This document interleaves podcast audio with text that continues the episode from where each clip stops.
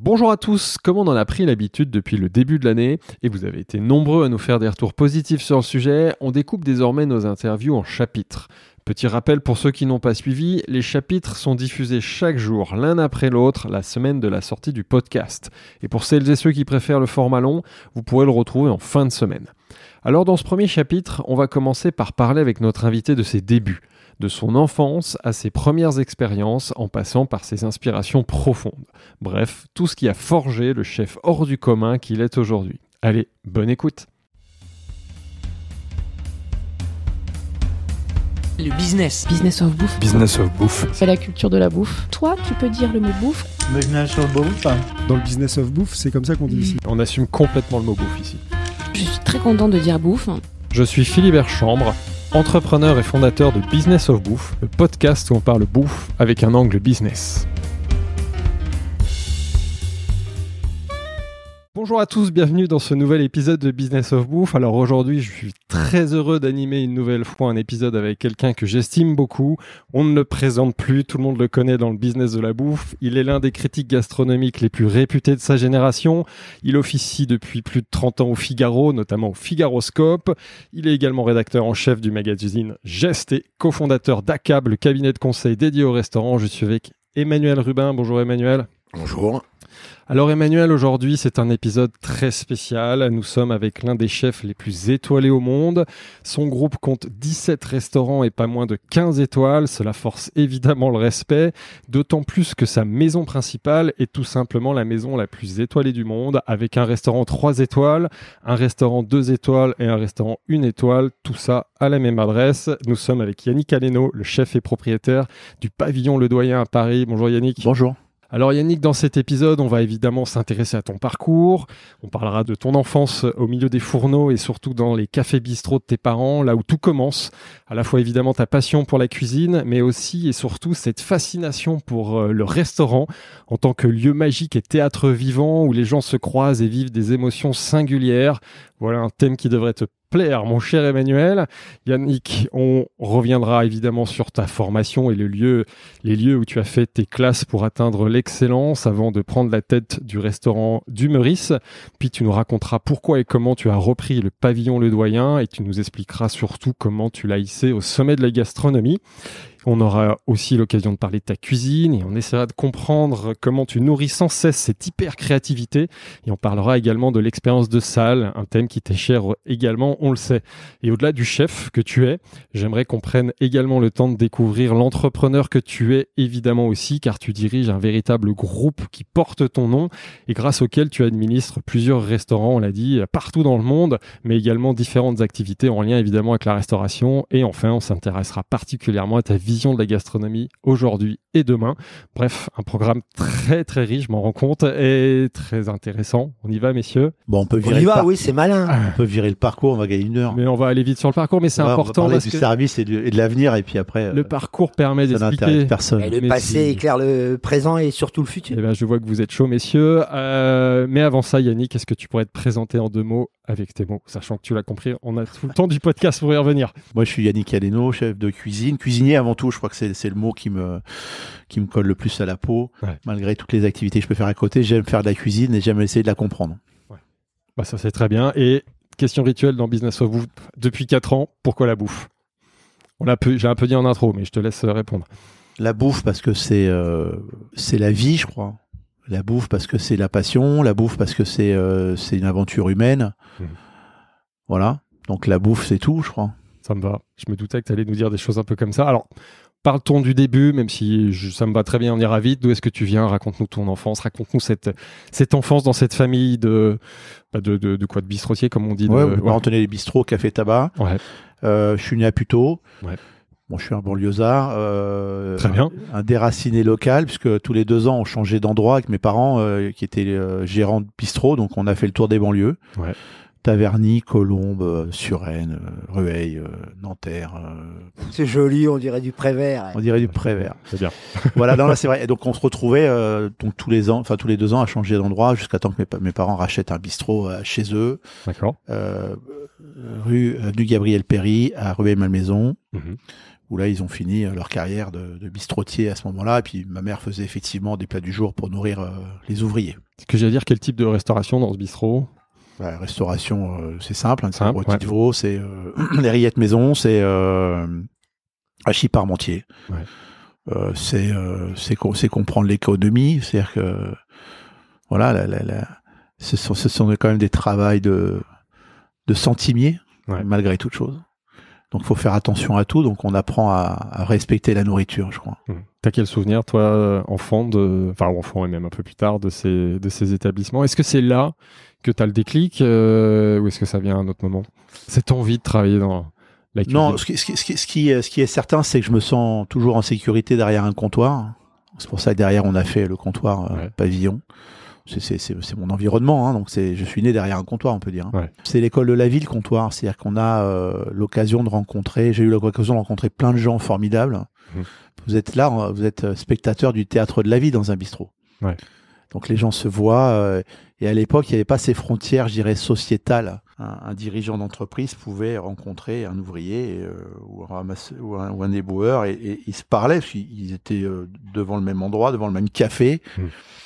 Se tutoyaient, ce qui permettait finalement euh, aux gamins euh, de la personne, je sais pas, de l'ouvrier, d'avoir l'occasion de faire un stage euh, dans une belle entreprise. Donc c'était aussi une façon, euh, finalement, ce, ce que j'aimais, ce que j'aime là-dedans, c'est euh, ce lien qui se faisait entre les gens. Le lien social, euh, la mixité aussi qui, Ouais. qui se retrouve dans ces lieux. Toi, Emmanuel, euh, on sait, c'est, enfin, tu partages cette passion pour ces lieux, ces restaurants, c'est comme je disais en intro, ces lieux vivants où se mêlent les, les différentes personnes. Euh, qu'est-ce que ça évoque pour toi justement? Moi aussi, je suis, Vas-y, vas-y, je vas-y. suis fils de restaurateur. J'avais envie. Euh, vas-y. je comprends très bien ce qu'il dit, effectivement, ce, ce monde où tu es fils d'artisan. C'est-à-dire que tu n'es pas tout à fait euh, dans la haute bourgeoisie, mais tu n'es pas non plus dans le populo. Tu es un peu entre les deux. Tu parles à la fois au populaire et tu parles à la fois à une manière d'aristocratie. Et puis surtout, ce qu'il y a d'excitant, c'est que tu vis un peu au rythme de tes parents et le rythme de tes parents, il est un peu différent du rythme des autres. Tu déjeunes avec le personnel quand tu vas pas à l'école. Le soir, tu dînes à 18 heures parce que euh, tes parents dînent à 18 heures avant d'attaquer le service. T'as une espèce de vie parallèle et déjà tu te dis que c'est euh, t'es dans un monde à part. T'es à la fois très dans le réel et un petit peu. On parlait de théâtre, t'es à la fois côté cours côté jardin, et puis à l'école, euh, bah, tes copains, moi aussi, je suis un fils de, de, de, de banlieue et un peu beaucoup aussi parisien, mais tes copains fantasment beaucoup le fait que hum, tes parents tiennent un restaurant parce qu'ils le connaissent, soit parfois ils pénètrent euh, l'intérieur de ce restaurant, soit pas, Pour eux, c'est mais magique. c'est déjà un Ouais. autre monde. C'est magique. Et la réalité, elle est magique aussi?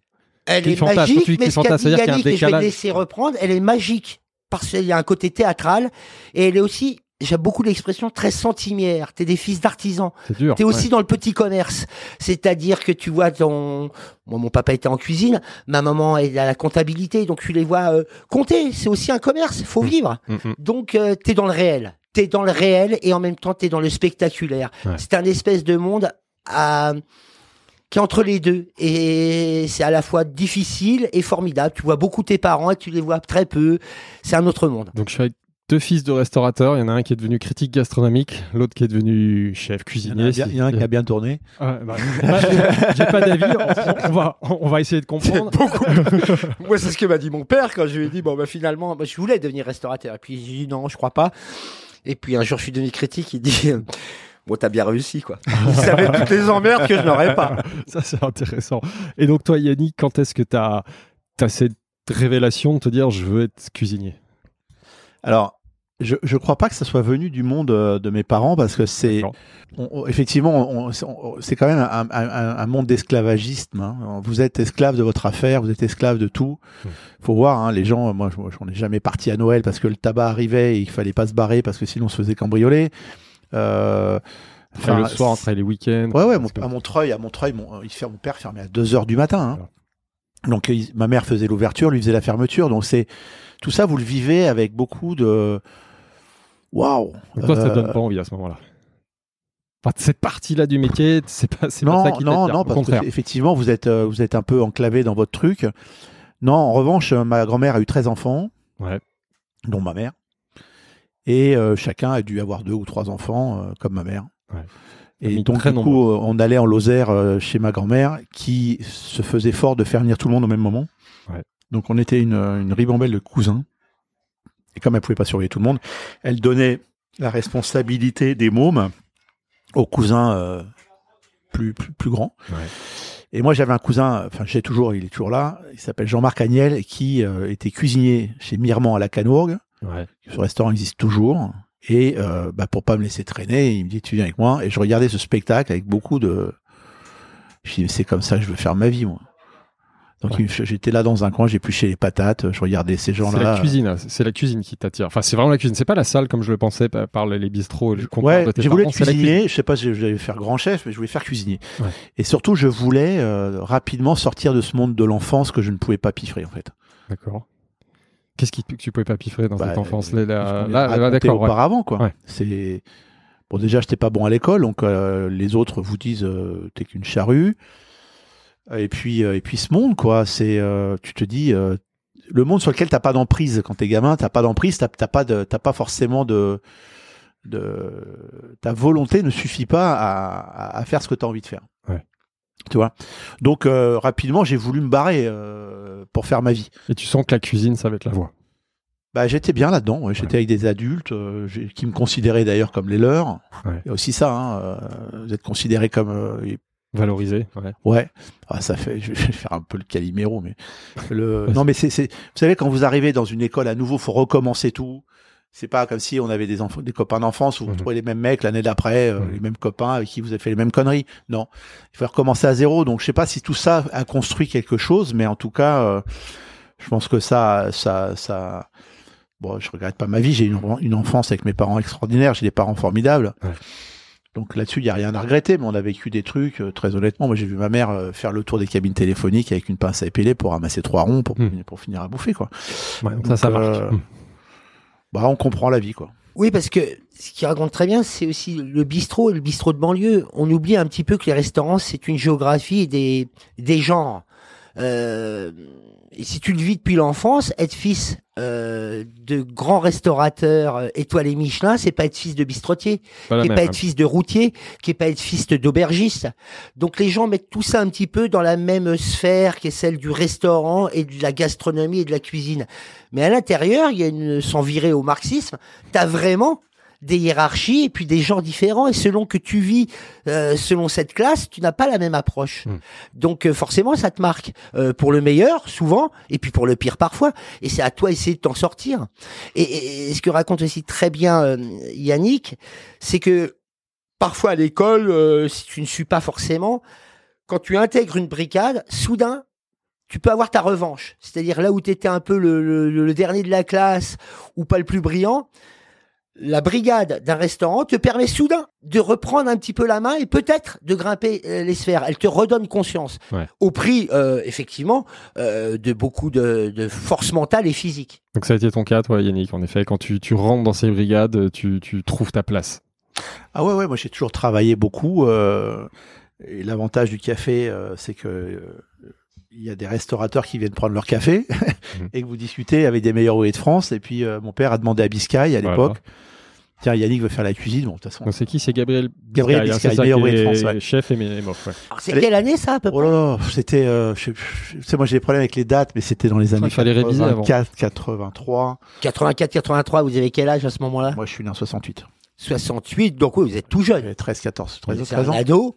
Et donc Gabriel Biscay, vous y allez Donc il est client de tes parents. Ouais, il était, il était chef à un restaurant à Nanterre, hein, qui avait une étoile Michelin, qui s'appelait l'île de France, sur le grand boulevard, la RN13. Après, il est parti, euh, je crois qu'il c'était un sous-chef du Ritz, lui, à l'époque. Donc c'était, euh, je crois qu'après, il est parti au Royal Monceau. Euh, et, moi, j'étais, j'étais pas un garçon facile. Et mon père a dit, écoute, envoie-le pour vraiment savoir s'il veut faire de la cuisine. Hein, il m'a envoyé chez Manuel Martinez, à l'époque, au Relais Louis 13. Qui existe toujours. qui existe toujours. Toujours épatant. Ouais. C'est, il vient toujours me montrer comment faire un lièvre à la Royale d'ailleurs. On est, C'est toujours. c'est- ouais, c'est quel type de restauration Bah, pour nos Biscay, auditeurs euh, tout comme euh, Martinez, c'est les, les derniers grands maîtres, enfin, surtout Martinez puisqu'il officie toujours, c'est les derniers grands maîtres du grand genre, du style Escoffier, de la Ah, cuisine classique. C'est-à-dire qu'avec Ouais, eux, venir, tu apprends tes fondamentaux, le sens du produit, le sens de la flamme, c'est-à-dire de la cuisson, et puis peut-être qui t'allume un peu l'étincelle. Ouais. Mais avec eux, t'as tes fondamentaux, euh, c'est comme un sportif, quoi. Et donc tu Tu, vas sais faire un comment régler ton pouls, courir, et puis voilà, c'est parti. donc tu vas faire un apprentissage là-bas. Ouais. Combien de temps Ah non. Et ça se passe comment Bien. priori. Donc c'est vraiment là où tu as Bien, La confirmation je de la pleurais tous les vocation. jours parce que c'était dur. hein. Ouais. Quand tu rentrais le lendemain, tu repartais avec le sourire. Comment tu tiens? Comment tu trouves cette énergie? Bah, J'étais sens- content. Il y, avait, Ouais. il y avait des professionnels. Il y avait Philippe Jourdain, meilleur ouvrier de France. Il y avait que des. euh, il y avait Michel de Mathéis, meilleur ouvrier de France. C'était que des gros euh, calibres, des gars qui. Et puis en plus, c'est un peu comme Ratatouille, c'est-à-dire qu'ils protégeaient le gamin. C'est, euh, c'était très très marrant d'ailleurs parce que c'était bon, des, des gens. Toi, t'étais donc le gamin et il Moi, te. Ouais. 15 piges. Ouais. Et euh, mais Tu à chaque fois avait- protéger, ouais, ok. Ouais, Mhm. t'es protégé. Donc, euh, bon, et puis le chef, il fait exprès un peu de. de voilà. De chambrer, C'est dans tes, dans plus, trucs. ouais. Donc, euh, mais non, c'était pas permanent. Enfin, ça serait ré- réducteur que de dire que ça, parce qu'il y a des grands moments de partage, des grands moments incroyables. Quand ils te montraient monter un pâté en croûte, mais c'est- c'est c'est sûr qu'ils te disaient pas s'il te plaît, est-ce que tu veux venir C'était bien si petit, je vais te montrer comment faire. Ouais. C'est comme ça que ça fonctionnait, mais ça. C'est un peu brut, mais ça, c'est les codes. Ouais, mais encore une fois, je crois c'est moment, pas- il faut arrêter ouais. aussi ce fantasme de dire que euh, faut arrêter avec ça. Euh, je pense que Oui, euh, t'entendre là-dessus, vas-y. c'est pas c'est pas facile, etc. Mais à la fois, c'est tellement fantastique. Puis il faut se remettre à l'époque. C'est toujours facile de juger d'une époque en 2023, de juger des années 83, 73, 63 avec les lunettes d'aujourd'hui. À l'époque, on se pose pas ces questions. Euh, dernière chose, euh, oui, c'est dur, mais moi j'ai le sentiment, il va- me répondre que ce qu'il y a de formidable dans ces écoles-là, c'est que tu apprends le latin grec de la gastronomie. Les, bases, que, fondamentaux, Escoffier. Euh, quand voilà. il nous raconte, euh, on va t'apprendre un, un pâté croûte, je sais pas si aujourd'hui on t'apprend ça. Ouais. Et c'est là que peut-être tu vas apprendre tes bases pour pouvoir mieux un jour peut-être les départir. Mais la force de ces Biscay, de toute cette génération de meilleurs ouvriers de France, c'est qu'ils t'offrent des bases fondamentales. C'est-à-dire que tu sais dessiner euh, avant de devenir peintre, tu sais conduire avant de devenir un pilote de Formule 1. Et aujourd'hui, je suis pas certain que ce soit la même chose. Les étapes après, comment ça évolue? Bah, les étapes après, euh, je fais un CAP de pâtisserie euh, au Lutetia. Pâtisserie, ouais, Ouais. c'est ça, j'ai vu. Pourquoi pâtisserie? Je voulais essayer. D'accord. Et puis Biscay, il m'a dit, écoute, euh, à l'époque, hein, encore une fois, euh, c'est bien, c'est bien de connaître la pâtisserie. D'ailleurs, c'est lui qui m'a, qui m'a, qui m'a dit, tu devrais faire de la pâtisserie. C'est bien de connaître. si demain tu diriges une cuisine, que tu saches de quoi tu parles avec des pains pâtissiers. Ouais. Donc j'ai fait ça avec un chef qui s'appelait Jean-Claude Allard. Ouais. Le chef de cuisine était euh, Jackie Fréon, premier Bocuse d'Or 87. Ça, c'est, je crois que c'est une étape. Ça, Euh, c'est non, c'est étonnant parce que euh, c'est un peu les coulisses du métier, mais à chaque fois qu'il donne des noms, vous pouvez pas savoir à quel point dans ce métier-là, même si aujourd'hui les noms ont un peu oublié, c'est des légendes, des légendes vivantes. C'est-à-dire qu'à chaque fois qu'il donne des noms, Jackie Fréon, premier Emmanuel, Bocuse parle-nous, d'Or. voilà, parle-nous de Jackie Fréon, Emmanuel. Non, j'en parle pas, mais il vient de le dire, premier Bocuse d'Or, c'est-à-dire que c'est, c'est des personnalités telluriques qui sont pas les stars qu'on connaît aujourd'hui, qui sont pas sous le feu de la rampe. Mais en revanche, ce sont des racines. Jackie Fréon, Martinez, Biscay, c'est des mecs hallucinants. Quand on parle, t'es un peu ému. C'est comme si euh, un hippocagneux lisait, euh, je sais pas moi, Racine, euh, Corneille et Voltaire réunis. Ce qui est intéressant, c'est qu'on sent que ces rencontres-là, elles sont déterminantes. Est-ce qu'on dit, parce qu'on pourrait dire que c'est le fruit de la chance, du hasard, parce que ta carrière, si t'avais pas été dans l'ombre de ces gens-là, elle aurait été complètement différente. Est-ce que tu sens que c'est la chance, ou est-ce qu'au contraire, t'es allé la chercher? Est-ce que tu visais ces gens-là et tu t'es dit, je veux aller euh, dans ces établissements? Non, Est-ce c'est fruit- que c'est la chance ou est-ce c'est le fruit de la vie, je crois Ouais. que le- le fait que euh, j'ai croise des gens et puis il fallait aussi et je crois que le bistrot nous amène ça, c'est-à-dire qu'il nous amène aussi l'ouverture des vers les vers les gens. Oui. C'est pas c'est pas un métier euh, où on est fermé euh, en soi, c'est au contraire hein, et ça ne moi je n'ai vécu que quasiment que alors à part les violences induites des, bi- des bistrots de banlieue dans des endroits particuliers euh, quand j'étais à mes parents ils avaient ils géraient le Jean Bar au quatre chemins Mhm. Colombe Ouais. maison de Nanterre ok Ouais. l'ancienne prison Ouais. et, et, et, et moi je faisais les maths avec un agrégé de maths qui avait décroché de la ville mec Ouais.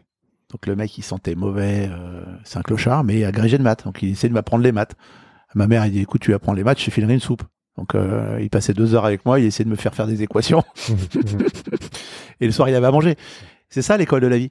Et puis ça- Ah, Est-ce que vous l'avez pas oublié? Ah bah non j'ai pas Vous oublié. savez pas faire d'équations, quoique. non je me rappelle bien. réussite, en revanche, vous euh, l'avez pas oublié. ah non je me rappelle bien C'est ça l'école de la vie. Et je me rappelle bien que c'est-à-dire que on- demain matin, parce que je connais sa vie par cœur, il me la racontait, on se parlait, j'étais gamin, je regardais ça, j'ai putain, en fait, on n'est jamais bien accroché, quoi.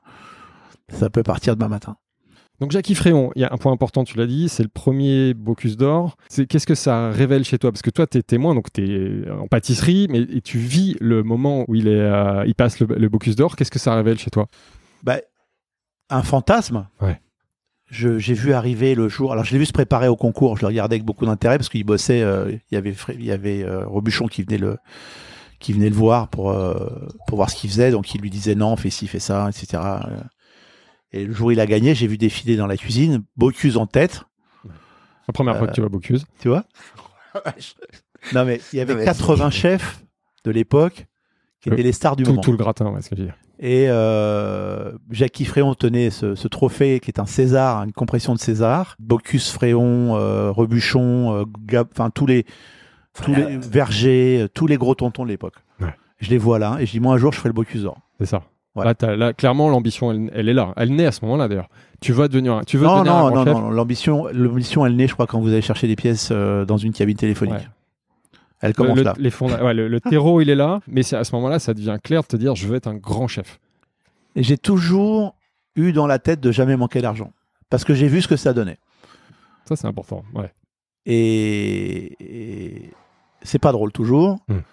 Bon. Et encore une fois, mes parents se sont jamais plaints. euh, voilà. Et à ce moment-là, tu comprends quel va être le chemin pour justement te mettre en sécurité, euh, gagner de l'argent et en même temps réussir. Tu te dis, bah voilà, ça marche dans la cuisine, aussi dans la cuisine, parce qu'à l'époque, c'était quand même pas la norme aussi de, de, de réussir dans la cuisine. Non, mais gagner de l'argent, ça veut pas dire. euh, Non, voilà. j'ai pas compris. Est J'allais très faire riche, des. mais- Non, non, j'allais faire des extras euh, pendant que tout le monde allait. euh, J'allais couper du, du saumon fumé chez UFF à Boulogne-Billancourt. Hmm. J'allais travailler euh, chez Lustig Traiteur dans le Sentier. Ouais. J'allais euh, cuisiner euh, pour Gérard Pélisson chez lui. Je prenais pas de repos. Ma mère elle me disait tu rentrais avec les chaussures, les, les pieds pleins pleins de sang, euh, tu retournais le lendemain. Ouais. Donc ça, c'était peut-être un traumatisme. Pour autant, euh, pour autant, euh, je crois qu'à la fin, je gagnais plus que mes parents. J'avais toujours des, des talbans de 500 balles dans les poches.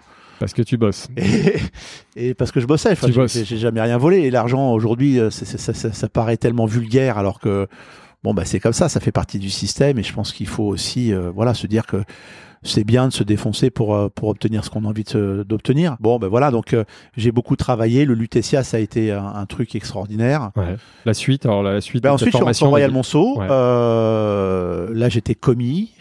Et là, je j'étais pas mauvais. euh, je m'intéressais au concours, donc il y avait un sous-chef qui disait un Donc là, truc. tu quittes la pâtisserie, là, tu reviens sur la cuisine. Ouais, parce que euh, Biscay m'a dit, euh, Bis- Biscay m'a dit, écoute, tu seras toujours le deuxième couteau d'une brigade, donc tu gagneras toujours moins d'argent que les autres. À l'époque, en tout cas, était c'était vrai. l'époque. Aujourd'hui, euh, Aujourd'hui, c'est un les peu pâtissiers changé. sont Ouais. milliardaires. je peux te trouver, je peux, À l'époque, il avait raison. je. Aujourd'hui, ils ont gagné leur revanche, pâtissiers, c'est ça, voilà, c'est c'est bien. ça. Non, mais D'ailleurs, à l'époque. Mais ils orchestrent rien non plus. Ouais, c'est jamais qui dirigent une adresse. Ils dirigent des boutiques, Oui, oui, mais dans les restaurants, Non, mais- euh, c'est pas eux qui Voilà. orchestrent. On le a pas restaurant. mal d'exemples quand même. C'est pour ça qu'ils ont qu'une trois demi étoile. Et c'est bien fait. Le message est passé. Euh, donc Royal Monceau, Ouais. ensuite. Et donc là, je fais mon premier concours de cuisine. Et puis le sous-chef, Yves Toublanc, il s'appelait, me dit, écoute, euh, moi je pars au Japon faire un concours de cuisine pour représenter la France, parce qu'il était, il avait bossé au Japon à l'époque. Mhm. Il me dit, je t'emmène. D'accord. Avec Alain Carrère et Jean-Luc Lefrançois. Jean-Luc Lefrançois est aujourd'hui chef à, à Courchevel, euh, chez, euh, chez Xavier Niel là-haut. Et on D'accord. part à Un voisin. on part à, à Sapporo. Donc à l'époque, on pouvait déjà plus traverser la Russie, donc on faisait le tour par Anchorage. 24 heures de voyage pour aller à Sapporo. On s'arrête à Anchorage, ils font le refil. On remonte dans l'avion, on s'arrête à Narita. Narita, on prend un autre avion, machin. Ouais, être et je me retrouve quoi. trois semaines à Kyoto. Pour passer un concours, donc. C'est Ouais. quoi comme concours? C'est. euh, C'était, euh, ça s'appelait Junos Japan. Ah oui. D'accord. C'est pointu. J'avais été, alors j'avais, j'avais appelé mon, mon copain traiteur dans le sentier. Je fais putain, j'ai pas, de, j'ai pas de costume. Il faut que tu. Alors, il m'a fait faire un, un de costard. je te dis pas. On aurait dit euh, Thierry Lhermitte, euh, Père Noël est une ordure quand je regarde les photos. Non, mais c'est intéressant ça, parce que euh, il y a l'idée de gagner sa vie, honnêtement. Hum, Il y a le sens du travail. Il y a peut-être essayer déjà, de manière plus ou moins consciente, de donner du sens à son métier.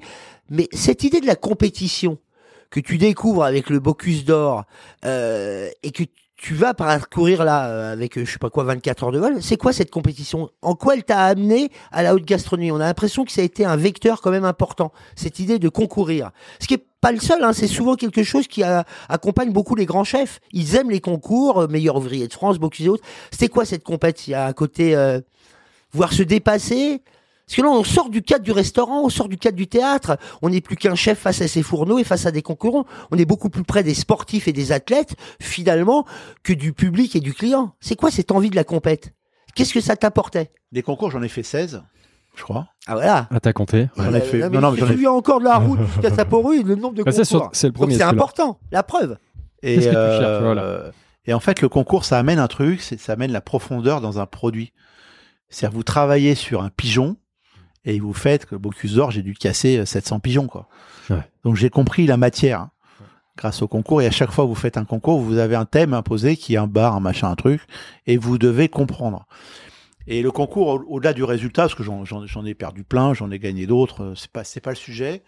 Le sujet, c'était de se dépasser euh, et, surtout d'aller à la rencontre du produit et de le comprendre. Hmm. Parce que mine de rien, la, la cuisine, c'est, je crois que pour être bon cuisinier, en tout cas pour, il faut être un bon, un bon dégustateur. C'est-à-dire qu'il faut additionner la compétence d'Emmanuel Rubin Voilà, dire. à un tour de main et d'avoir des analyses. Et l'analyse, elle est vachement importante en fait. Il faut pas être uniquement un bon créateur. hein, Il faut déjà, et ou pour stimuler cette création, il faut d'abord bien analyser, bien comprendre le produit. Et puis, c'est le génie de la répétition. C'est-à-dire que souvent, euh, on reproche beaucoup aux critiques de ne pas savoir faire la cuisine. Ce qui est vrai. Mais les critiques, ils ont une chance. C'est que pendant 30 ans de carrière, ils vont faire six fois par semaine, six restaurants différents. Mm. Donc, à la fin, ils savent pas faire la cuisine, mais ils la connaissent peut-être mieux que des chefs qui Mm. restent la tête dans le guidon et qui vont faire finalement cinq adresses dans leur vie et dix fois la même blanquette.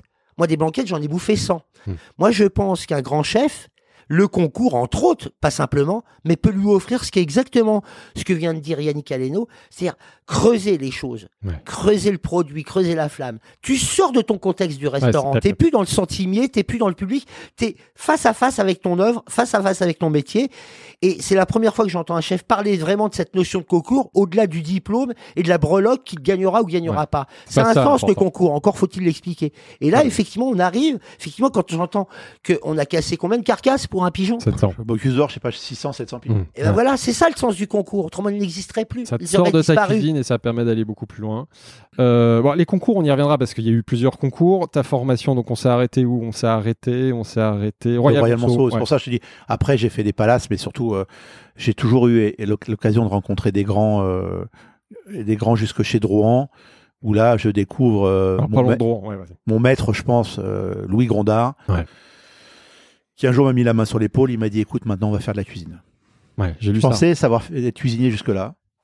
Ça veut dire quoi, ça? Ben, ça Quand veut on dire te que dit ça alors que tu as déjà l'impression d'avoir fait pas le Ouais. tour, mais pas loin. Ah non, euh, loin d'avoir fait le tour. hein. Je crois que j'avais, j'avais même pas explosé le pétard. hein. J'ai juste allumé la mèche. Et là, j'étais chef adjoint, j'avais 25 ans. Et je, je pensais savoir euh, des trucs.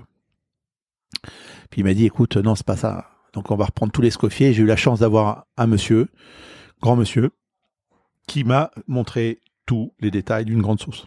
Ouais. Parce qu'en fait, Il avait une phrase, hein, il dans- c'est important. Ouais, il disait dans une cuisine, dans la, cu- la cuisine, ce qui est important, c'est l'assemblage de, de détails que tu ne vois pas mais que tu ressens.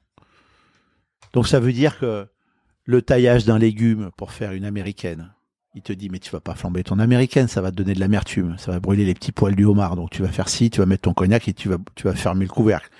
Et tu vas voir, tu vas mettre un peu de riz à ce moment-là, tu vas Mm. faire ci, tu vas faire ça. Le céleri t'amène la minéralité, la tomate, la clarification, euh, la carotte, la liaison, l'oignon, la coloration. Bah, bah, bah, bah, bah. Donc, tous ces détails, ça a pris cinq ans où on a retravaillé les 71 pages de l'Escoffier. Une clarification, euh, tout. J'ai eu la chance d'avoir ce gars qui s'est dit, à un moment donné, je vais lui donner euh, tout ce que je sais parce que c'est comme ça qu'il verra, son avenir. Ouais. Voilà. Donc, Donc, j'ai euh, compris, en fait, comment lire l'Escoffier. C'est à ce que- moment-là donc que tu deviens un vrai cuisinier. Là, c'est ce qui t'a promis, c'est Ouais, la ouais. réalité. Mais ça a pris 5 ans. Ça a pris- euh, de devenir cuisinier, non, ça a pris, euh, ça a pris, ça a pris, euh, je dirais, je me suis senti cuisinier, j'avais 14 40 ans, moi. Ouais. Mais vraiment cuisinier, c'est-à-dire, je savais rôtir, je savais cuire. C'est pour ça, quand Emmanuel me dit, il n'y a pas la personnalité, je pense que j'avais pas fini mon apprentissage Mm. à l'époque où tu m'as connu au Meurice. Ah, on va y revenir. Même, euh, même au début du Meurice, tu considères Ouais, ouais. que t'étais pas encore. Ouais, non, je euh, faisais la cuisine des autres. Ouais, c'était pas encore le style, mais ça, on va y revenir. Euh, Il y a juste un passage. je- euh, quand tu es chez Dron, il perd euh, une étoile. Alors, je- il dit quoi Il passe de 2 à 1, c'est ça une, une. Et comment, faute. comment tu vis cette, cette, Hein cette épreuve C'est ta faute Bah ouais, Ah bon c'est moi Toi, qui. tu Ah, explication Tu l'as vécu personnellement Bah ouais, Pourquoi parce que j'ai envoyé un jour un perdreau trop cuit. De l'autre côté, c'était un inspecteur. Ah, c'était un inspecteur. Voilà, le mec l'a renvoyé. Moi, j'étais sûr de mon coup, un peu branleur. J'étais sûr d'avoir raison. 25 ans. Ah, parce que je connaissais l'anecdote. 27. Tu vois Il y a des putins de branleurs à cet âge-là. Et j'envoie le truc et j'étais sûr de l'avoir bien fait. Le mec il fait non, il est trop cuit pour m'en refaire un. Je fais non, mais c'est hors de question. Euh, il est bien mon perdreau. Et puis euh, j'en parle au chef le lundi. Il me dit écoute, la prochaine fois que ça t'arrive, si le client râle comme ça, offre-lui la table. C'est pas grave. Mais euh, voilà. Et on a appris après derrière que c'était un inspecteur. Et Ah, donc ça, je savais pas, parce que tu avais déjà raconté l'anecdote, mais j'avais pas compris que c'était un inspecteur, donc pas de bol. Bah coup, non, mais tu penses réellement que la enfin, Entre autres, je pense que ça, ça a été certainement un déclencheur, mais quand t'es dans un restaurant, on n'est pas capable de cuire comme il faut, euh, ça vaut pas une étoile. comment donc euh, comment tu vis le truc? Donc tu, tu le prends personnellement? Qu'est-ce que ça a créé chez Non, toi? Si tu euh, découvres la cette règle du Michelin, C'est là, je vous dis que Grandard est un bon, un grand mec, Mm. et il a considéré que c'est de sa faute. élégant. Il t'a- fait non, non, euh, écoute, c'est de ma faute. Vous voyez comme quoi aujourd'hui quand on reproche le côté paternaliste, euh, un peu vieille France, parfois violent de ces chefs-là, je dis pas que- et je ne dénie pas que ça n'a pas existé, mais ils avaient aussi ce côté euh, grand frère, Hmm. paternel dans le bon sens du terme, où ils prenaient sur eux leurs responsabilités. Hmm. C'est aussi ça la vérité de cette époque, Ouais. avec sa part d'ombre, mais aussi sa part de, de lumière. Euh, ils protègent leurs poulains. Ouais. Et ça, c'est pas mal quand même. Belle anecdote. Parce qu'il avait Euh, quand même gentiment foiré, le bonhomme, Ouais. à 27 ans. Moi, je te l'aurais mis une paire de baffes. j'avais avoué ma connerie. Et et t'apprends parce que je pense que c'est la c'est-à-dire c'est que- c'est la première enfin, c'est peut-être pas la première fois mais je pense que c'est la dernière fois que tu vas dire à un client euh, tu vas remettre un client en place. Oui. Tu as compris que ça il fallait pas le faire. Oui, c'est ce que c'est ce que je dis à tout, à, à tout, à tous les, les, les gens qui travaillent aujourd'hui. Ne, ne soyez, euh, restez à votre place, soyez humble. Si le client vous trouve un vin un peu euh, ou bouchonné ou quoi, vous dites écoutez monsieur, je suis désolé, je l'ai pas perçu. Euh, laissez- Laissez-moi vous trouver une autre bouteille. C'est pas grave en fait. A pas une C'est pas la peine de rentrer Ouais, dans voilà. un espèce de conflit qui sert à rien. Et ce qui est intéressant, c'est que. Grondard est un chef, enfermé dans sa grotte, la cuisine. Souvent, on reproche d'être aux chefs d'être dans leur cuisine, c'est-à-dire des cuisiniers et pas des restaurateurs. Là, ce jour-là, il lui donne une leçon de cuisine et une leçon de restauration. Offre la table. Donc, il avait la double dimension, à la fois cuisinier et restaurateur. Cuisine et salle. Voilà. Euh, parfois, les chefs oublient qu'il y a une salle derrière. Et Et, là, Grondard fait un grand moment en lui disant Tu dois offrir ta salle. Et cette anecdote, elle est super intéressante parce que certes, tu te plantes sur la finalité, mais il y a une intention qui est très noble, c'est que tu sors de la cuisine, en effet. Et ça, c'est intéressant parce que c'est rare à l'époque le chef qui sort de la cuisine. Alors l'air, c'est- pour défendre ta cuisine. Non, on y allait, on y allait. Ouais. C'était, euh, il nous avait appris à faire ça. Ouais. Je vais vous en raconter une autre qui était un peu plus drôle. Euh, Bon, celle-là était assez marrante. oh non, Pas pour toi, mais l'autre, elle est triste. l'autre, elle est pire. Ah bon Et euh, on est là pour je, faire un ref- je- temps. je refoire une cuisson sur un rognon parce qu'on faisait, c'est hyper compliqué. On faisait des rognons en graisse d'oie, en graisse panée au poivre. Donc il faut, c'est, c'est chaud. Franchement, pour sortir le truc euh, à, à point rosé sur toute la surface, c'est pas facile. Dans un coup de chauffe, hein. Ouais. Donc j'envoie un rognon et de l'autre côté, il y avait Michel Platini. Voilà. Ok. Trop cuit. Et Michel Platini, il gueule. Ah bon Grand, ga- Ouais. grand gastronome, alors, apparemment. Non, je j'en sais rien, en fait, il était là. Il a pas aimé en tout cas. C'est la première fois que je le sers, euh, je l'avais servi, je ne l'ai jamais revu. euh, et il gueule. Et le chef, il dit, bon, il commence à me plaire, celui-là. Il avait un accent, une voix un peu rock, comme ça, il commence à me plaire, celui-là. avec une tête euh, très, avec des cheveux frisés, des grosses paluches, Ouais. euh, un peu brut, avec son col meilleur de France. Il fait, quoi, ça me plaire, celui-là. Il va le voir, il était toujours avec son petit torchon, il, était, il touchait son torchon. Qu'est-ce qui se passe, monsieur Platini? Oui, euh, le rognon trop cuit dans un restaurant deux étoiles, c'est inadmissible. Bon. Et à un moment, il dit, bon, écoutez, je vais vous expliquer un truc. Les rognons, c'est comme les, les pénalties en demi-finale de Coupe du Monde. Des fois, on met à côté. Il est allé sur le bon terrain. Il est allé sur le bon terrain, mais c'est Oh, très bien. Donc la répartie, euh, c'était un homme extrêmement cultivé, euh, qui avait, il puisse se laisser pas emmerder. quoi. Il faut y aller avec diplomatie, avec tact, avec élégance. Ah euh, ouais, c'est génial. Voilà.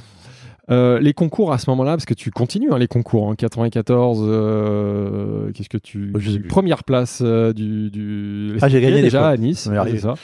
Euh, 95 le, Paul- le Paul Louis euh, Messonnier, Messonnier, ouais. exactement, et, Ça, c'est un joli concours. Sommelier, cuisine. et 99 Bocuse. Ouais. Enfin, avant Ouais. ça, j'ai gagné le- la sélection du Bocuse. C'était le championnat de cuisine de France artistique Ouais. devant Frédéric Anton.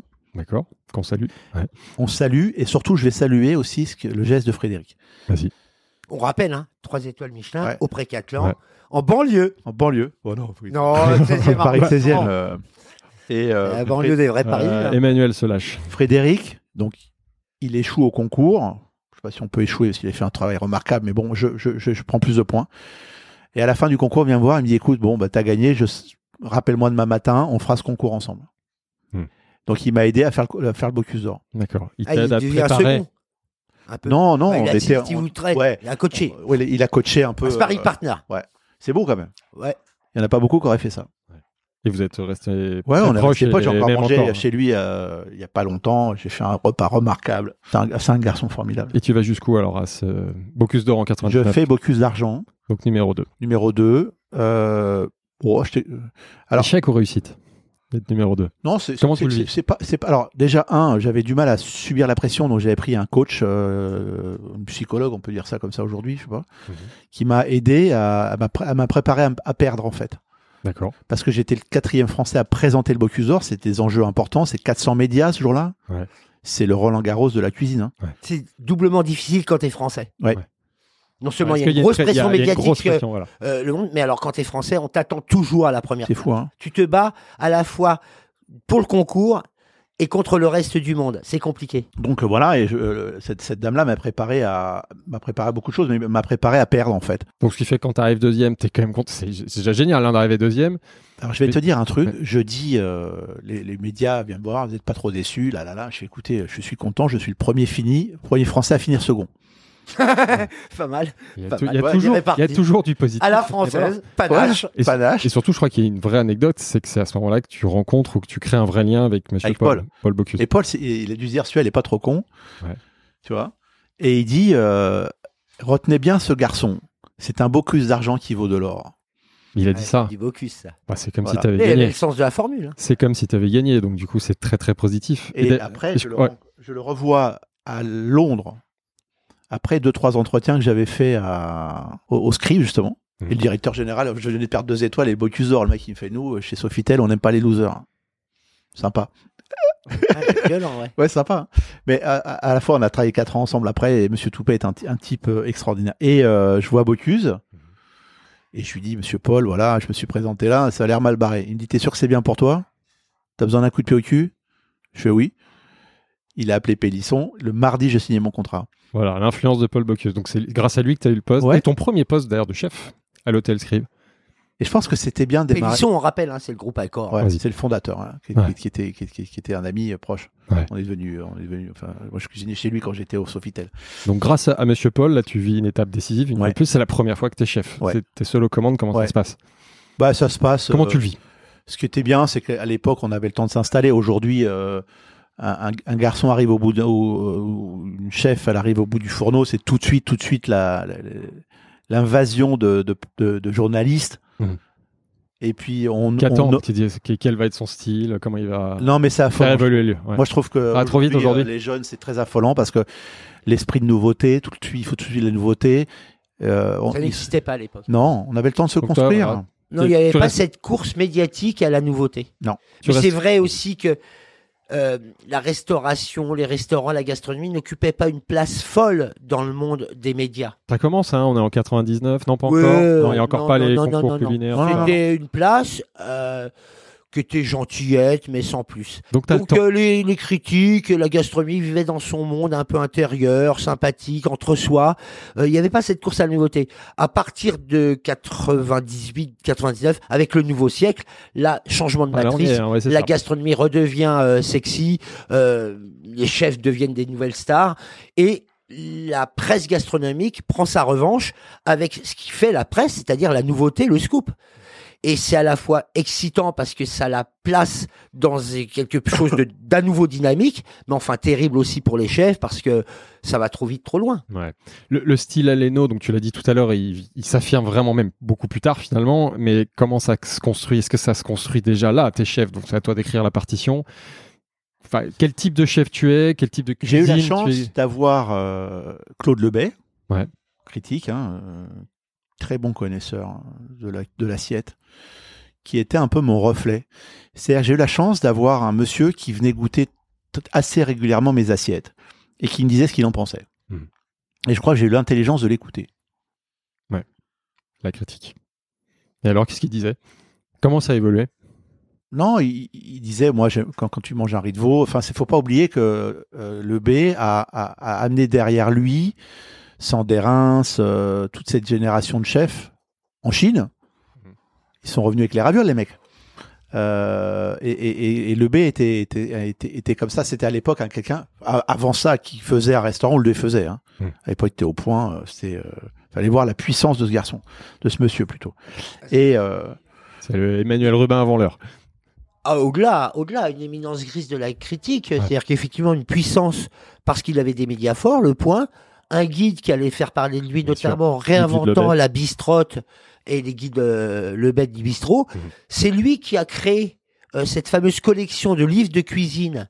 euh, qui publiera Michel Guérard, Alain Chapelle, le fameux livre euh, La cuisine, c'est beaucoup plus que des recettes. C'est- Claude Lebet derrière. Mhm. Donc aujourd'hui, la jeune critique qui essaye de sucer la jambe de ce qui a été fait avant-hier, Ouais. euh, bah, si déjà elle avait la moitié ou le quart, le cinquième du talent des vieux ringards qu'on a oublié de Lebet, on en parlera peut-être demain, dans dix ans. Aujourd'hui, on en parle. Je suis pas sûr que demain on parle de qui rend, soi-disant font la critique aujourd'hui. on lui rend hommage. Euh, Hotel Script, ça se passe plutôt bien. Tu obtiens assez vite une première étoile et une deuxième étoile. Ouais. Donc ça, c'est une reconnaissance.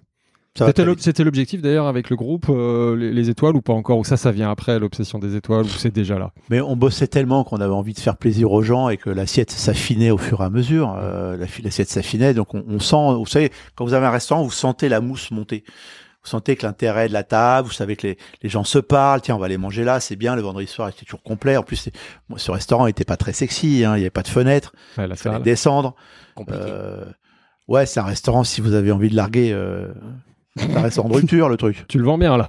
D'accord. Ah, mais c'est- Mais c'est- tu as réussi dans un cadre comme ça à faire une C'est cuisine compliqué le surprenante. scribe, hein. c'est un hôtel à la fois. euh, D'abord, c'est pas un palace, Ouais. c'est un hôtel mythique, euh, vraiment au cœur de Paris, près de l'opéra. C'est là qu'on. a- 217 chambres, on était Ouais. 14, 14 cuisiniers là. Mais en même temps, Ah oui. compliqué, compliqué. Mais en même temps, pour un chef, c'est bien parce que tu es effectivement Ouais. dans l'antichambre. T'es pas non plus sous la focale. C'est pas un palace, c'est ni le Meurice, c'est pas le Plaza, c'est pas le Crillon.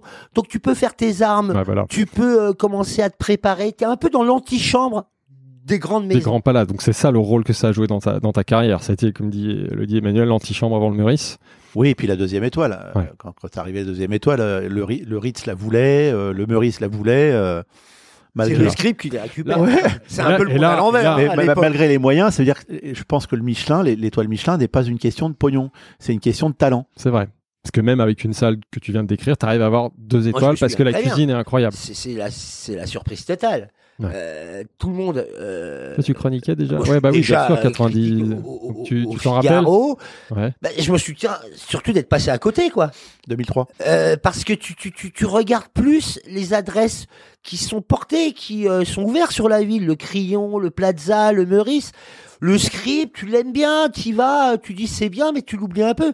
Là Et puis tu- Michelin, qui reste quand même parfois, qui n'a manque pas de bon goût et de talent, surprend tout le monde en disant bah non, le deux étoiles, c'est au scribe, alors que tout le monde regarde ailleurs. C'est un peu les cons qui regardent euh, le doigt quand on leur tire la lune. tu- tu- Moi, je me suis un peu fait piéger. Donc c'est vrai qu'effectivement, tu dis c'est qui le chef derrière le scribe?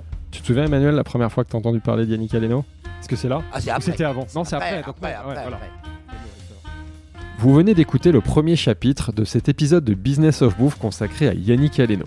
Dans le prochain chapitre, on va parler évidemment de ses années à la tête des cuisines de l'hôtel Meurice, une étape décisive qui hissera Yannick Aleno au sommet de la gastronomie. À très vite Si le podcast vous a plu, n'hésitez pas à vous abonner à Business of Bouffe sur votre appli audio et à partager l'info autour de vous. Vous pouvez aussi nous laisser 5 étoiles sur Apple Podcast ou Spotify, c'est important pour nous aider à gagner de la visibilité. Merci et à très bientôt